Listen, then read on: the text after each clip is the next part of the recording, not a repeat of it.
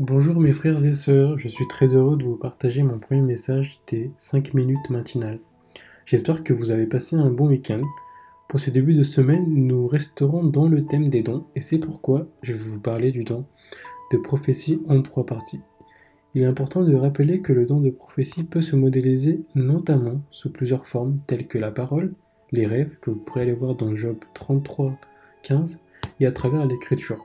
À travers ces différents canaux, Dieu nous a donné ce don afin de le glorifier, et nous pouvons prendre l'exemple de Joseph dans la Bible, qui a eu un don de prophétie à travers les rêves. Donc dans Genèse 40-41, mais que je ne lirai pas, mais je vous conseille d'aller lire, euh, Joseph a eu le don d'interprétation des rêves, et Pharaon, qui avait eu un rêve, ne, ne trouva personne au sein de l'Égypte pour interpréter son rêve.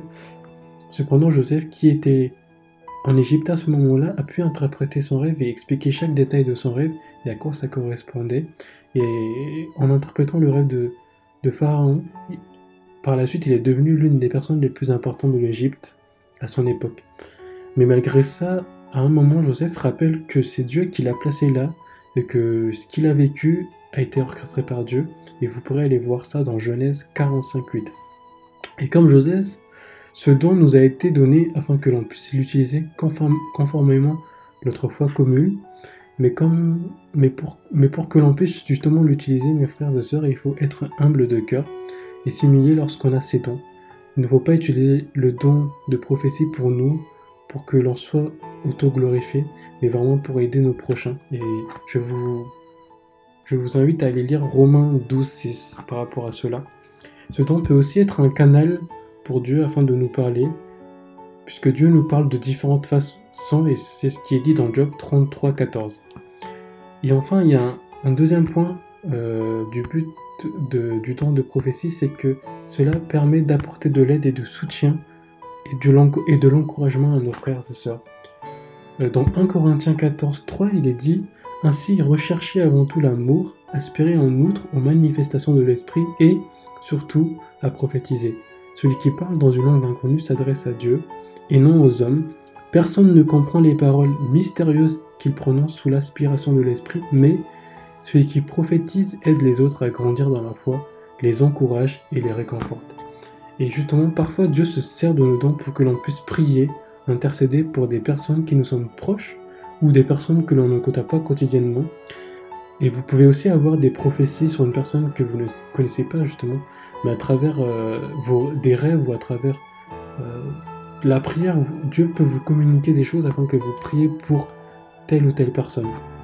Et dans 1 Timothée, euh, dans 1 Timothée 1, verset 18, Paul justement encourage Timothée en lui disant qu'il combat le bon combat et que cela selon les prophéties, mais qu'il était important de garder la foi et qu'il avait une bonne conscience justement.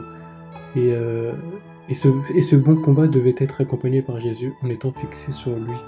Donc je vous conseille aussi d'aller lire ce, ce, verset.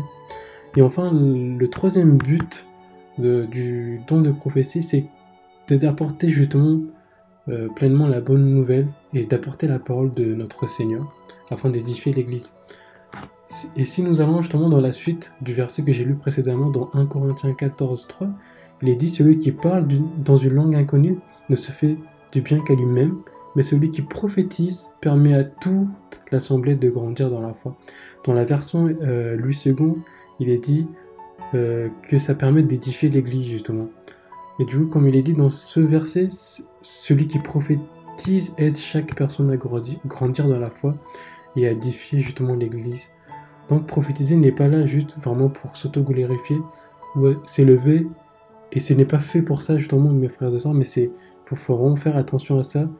Et parce qu'aujourd'hui, beaucoup de gens utilisent leurs dons, et notamment le don de prophétie, pour prendre une place parmi les, églises. Et, parfois, ces personnes sont poussées par leur chair.